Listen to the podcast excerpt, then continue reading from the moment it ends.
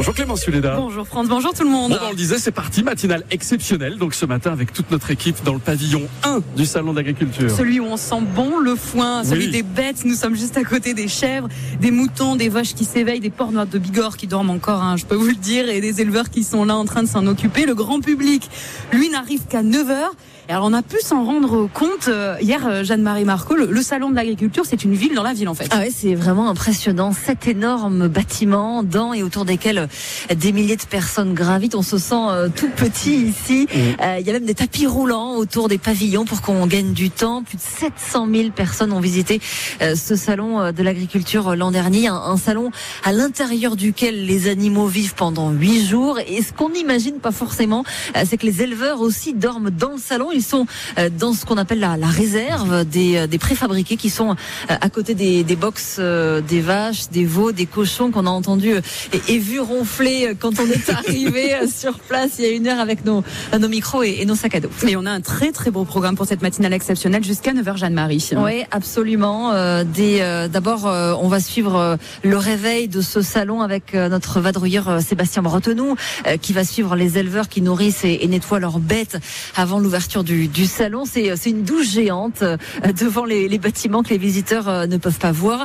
Et puis, bien sûr, dans cette matinale spéciale, des invités à gogo, des politiques de chez nous comme Christophe Bex et Joël Aviranier, des éleveurs qui attendent de, de voir concrètement sur leur compte en banque les aides promises par le gouvernement pour affronter la, la crise. Je pense notamment à Bernard Malamirad, euh, Malabirad, le président de la Chambre d'agriculture du Gers, qui ne croit pas une seule seconde au, au prix plancher annoncé par le président en ouverture du, du salon. C'était samedi dernier. Des agriculteurs euh, qui, euh, pour certains, euh, sont toujours mobilisés. Chez nous, la 62 est coupée toujours entre Agen et Montauban sur 70 km. Et ce matin, la coordination rurale syndicat classée à droite mène une action coup de poing là en ce moment près de l'Arc de Triomphe à Paris. Manifestation pacifique, disent-ils à nos confrères de France Bleu Paris. 150 agriculteurs bloquent les avenues autour de la place de, de l'Étoile avec des bottes de paille. L'info, c'est aussi cette énorme frayeur dans une école de Tournefeuille. Trois élèves, deux filles et un garçon ont fugué de l'établissement Georges Lapierre hier midi.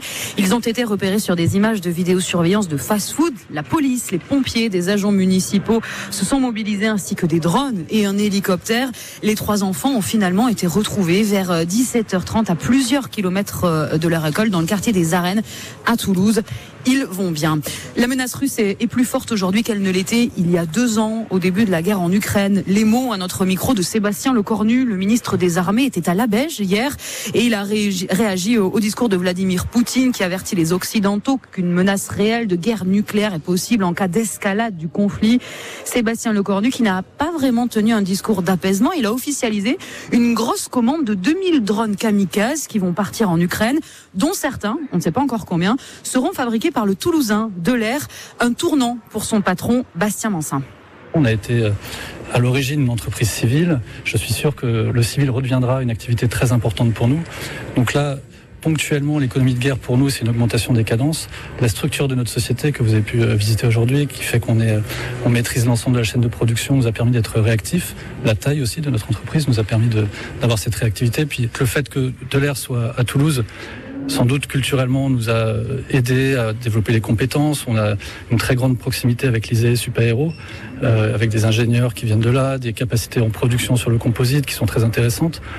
Mais euh, je veux pas. euh, l'échelle de la compétition, elle est plutôt mondiale. Nos euh, compétiteurs sont plutôt américains, chinois. En France, on, on cherche plutôt à travailler en équipe et à chasser en meute.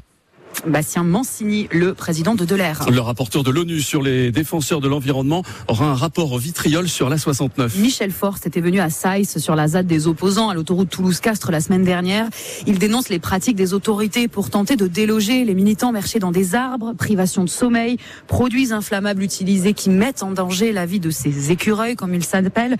Il réclame donc, Michel Forst, une enquête et des sanctions. Le préfet du Tarn, lui, dément les accusations, assure que le rapporteur n'a pas tenu compte des explications qu'il avait pu euh, donner. Vous avez peut-être fait un vœu mercredi soir en regardant le ciel. Pourquoi Marie, non? Parce qu'une étoile filante particulièrement lumineuse. Pas vu. Hein. Euh, elle a On, été on observée, tourne un dommage. peu quand même. De Toulouse à Muret en passant par Rodez et même jusqu'en Allemagne, nous raconte Karl Entier, géophysicien de formation. Il participe au programme Vigiciel, un programme de sciences participatives sur les météores.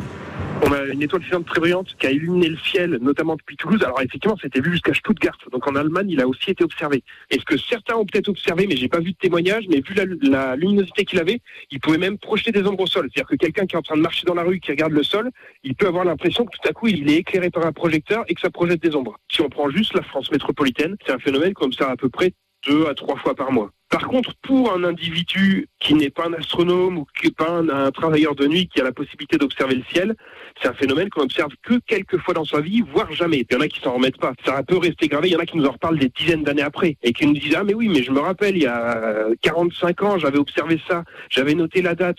Dire à quel point ça marque l'esprit des gens c'est qu'avant les réseaux sociaux et avant Internet, les gens, quand ils observaient ça, ils n'hésitaient pas à le marquer sur un bout de papier et ils s'en rappelaient des dizaines d'années après. Voilà, vous l'avez pas marqué, un dommage. C'était mercredi soir, Jeanne-Marie euh, Franz mmh. à 21h. Raté. Et tout est résumé sur l'appli ici. Et puis en rugby, le des retours de blessures. Qui oui, ça va faire du bien aux Toulousains ouais. comme aux 15 de France. Emmanuel aussi, hein. Méafou et Thibaut Flamand reviennent. Ils sont appelés par Fabien Galtier pour préparer le match face au Pays de Galles dans 10 jours pour le tournoi des 6 nations. Mais avant, il y a la 17e journée de top 14. Toulouse, deuxième, reçoit Castres juste derrière au classement. Un derby comme on les adore. À Vallon, où le CO n'a pas gagné depuis 2018. Euh, Ernest Vallon qui sera à guichet fermé. Ce sera évidemment à vivre dès 14h30 avec nous dès demain Bon. sur France Bleu Occitanie.